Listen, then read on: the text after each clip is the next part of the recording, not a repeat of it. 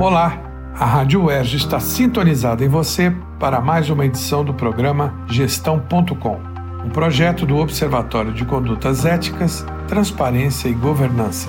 Eu, Manuel Marcondes Neto, da Faculdade de Administração e Finanças da UERJ, trago a cada novo episódio um conceito, um conteúdo, informação e reflexão, enfim, sobre o campo da governança. E hoje nós vamos conversar sobre princípios contábeis geralmente aceitos. Esses princípios são universais.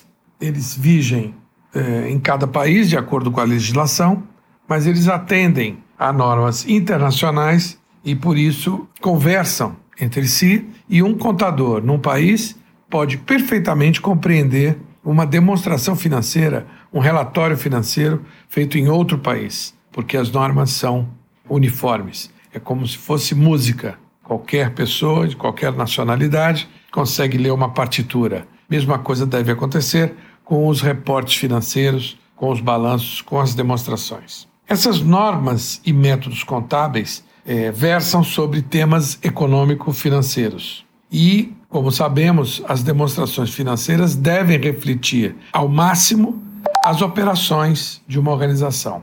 A contabilidade é a linguagem das organizações. Através dessa linguagem, que é bastante numérica, mas que também comporta notas explicativas e relatórios de gestão, fazem a compreensão daqueles que se interessam pelas empresas, pela saúde das empresas, pelos investimentos, pelos seus investimentos, quando as empresas estão, por exemplo, com ações em bolsa de valores. Dependendo do tratamento contábil recebido, os números que representam as operações das organizações podem alterar a percepção externa sobre resultados e a situação patrimonial das organizações.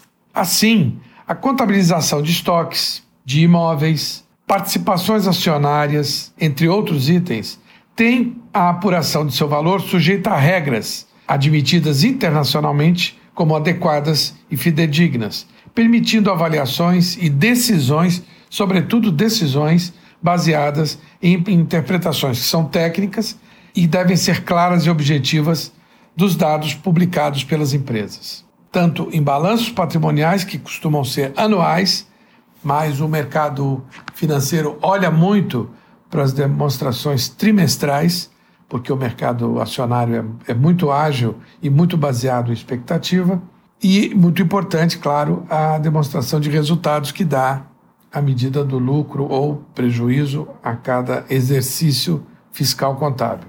O padrão IFRS, International Financial Reporting Standards, em vigor desde 2010, é, globalizou definitivamente as normas contábeis de reporte financeiro. É isso por hoje.